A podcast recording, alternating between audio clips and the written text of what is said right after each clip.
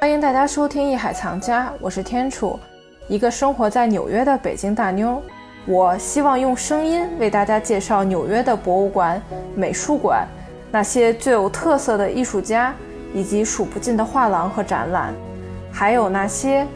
与艺术有关的有趣的好玩的事儿。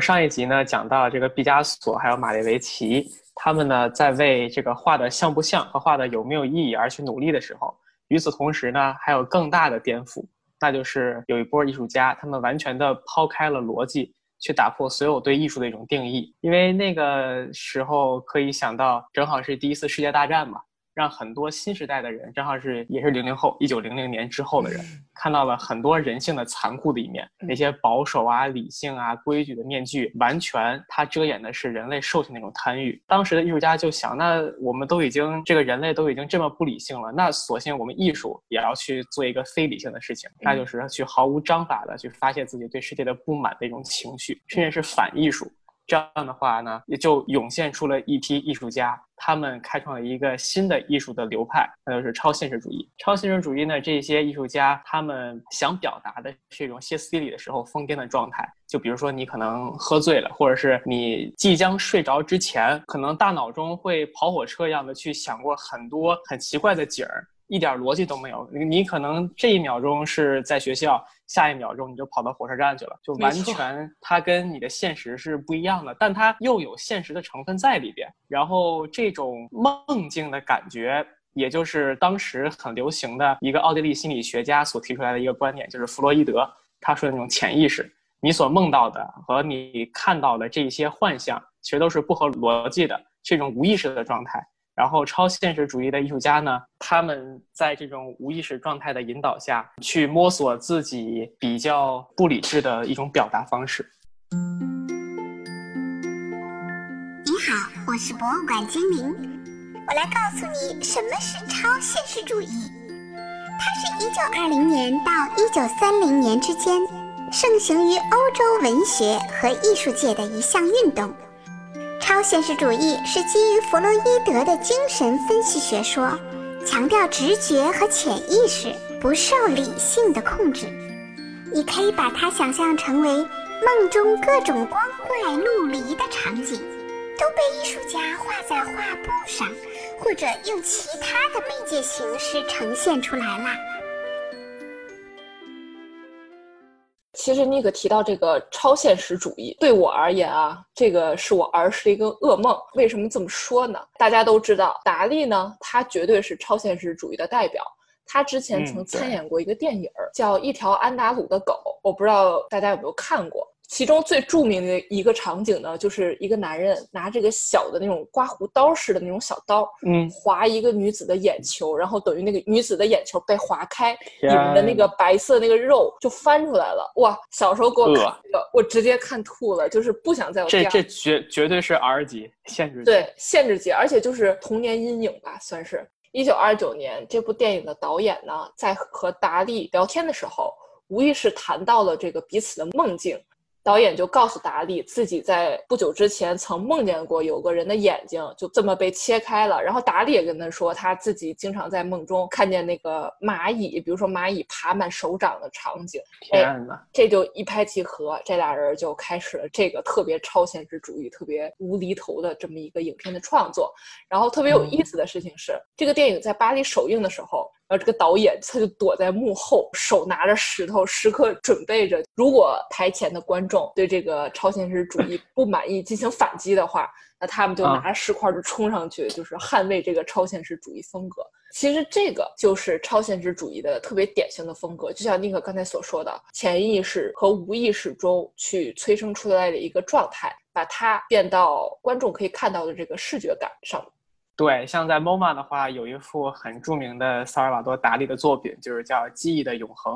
这个作品呢，现在是在 MoMA 五楼的位置展出。这件作品的真实尺寸特别小，只有二十四厘米乘以三十三厘米那么大。什么概念？就一个，对，一个叫什么十五寸相框，是吧？对，没有，这写了十二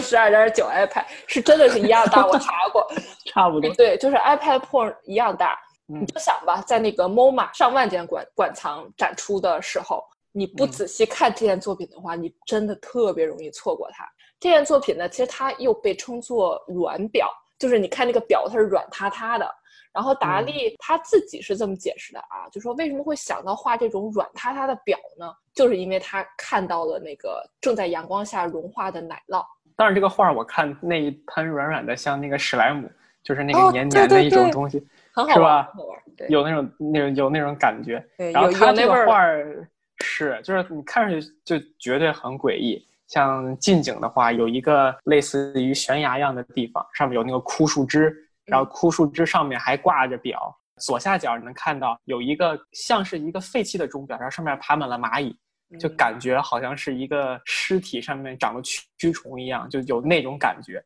然后远处的这个海岸呢，其实画的是达利他自己家乡的海岸。不过嗯。呃这个景色你完全没有感觉到是一个很美的一个海滩的风景，带给你一种凄凉和时间尽头的那种衰亡感。其实这个画儿咱们刚看的时候，你也能想得到，就是没有人知道这个时间的尽头是什么样子的。最能体现时间的咱们身边的东西就是咱们的表，但是在这幅画里边儿，表也死了，说明时间也是到达了尽头，然后整个世界都是一种虚无的感觉。嗯其实我觉得没有一个人能够想到自己活到时间的尽头那种感觉是什么样子的，所以这就很明显的是达利他所代表的超现现实主义的一种超越现实的一种幻想感。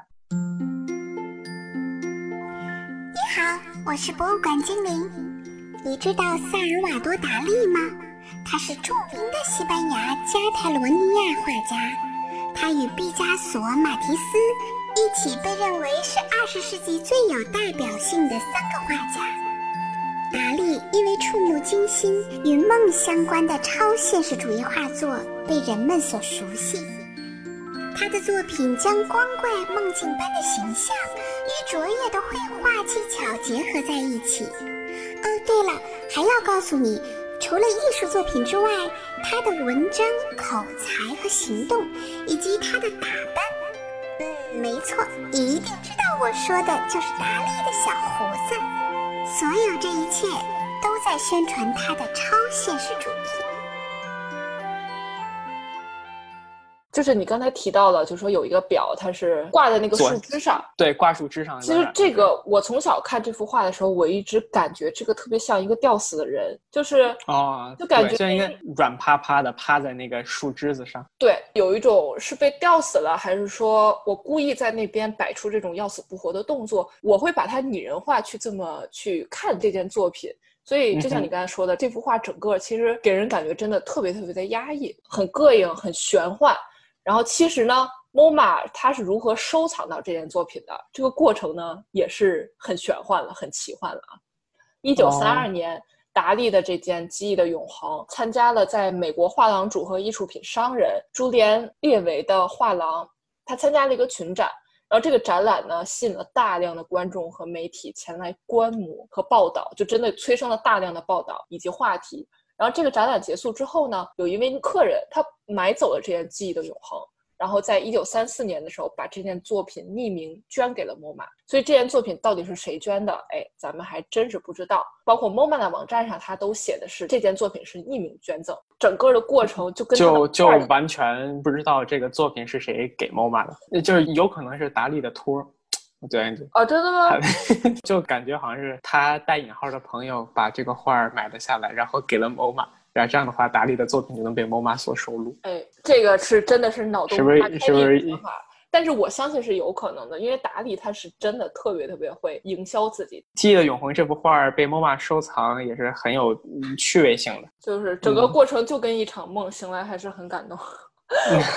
是感动，都已经收了一幅这样的画儿。其实同年，就是在呃一九三四年，达利呢还在 MoMA 整了个讲座。他表示，呃，哦公众看不懂我的作品没关系，其实我自己也看不懂。这句话意思就是，哎，你们想怎么理解都行，反正我的作品是进 MoMA。这也是一种身份的象征。能进到 MoMA 的，基本上你看不懂，但是它也是好的。对，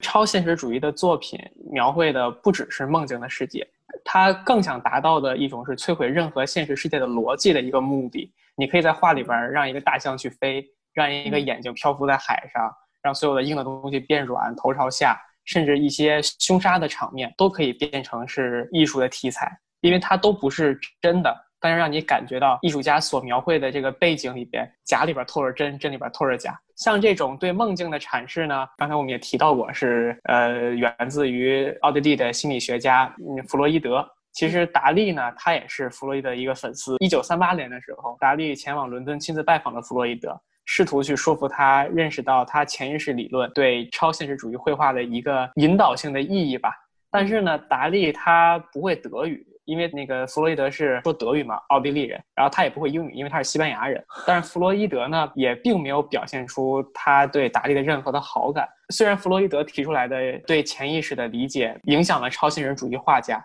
但是他自己觉得超现实主义的倡导者是可笑至极的，尤其是达利还把他奉为灵感的源泉，并尊为导师。对这个事儿，怎么等于是我把你当 idol，你对我爱答不理，就想让这个 idol 注意到我。我已经这么优秀了，我的梦，我的作品都进了罗马了，你还没有注意到我吗？足不出户逛纽约，带你一起云看展。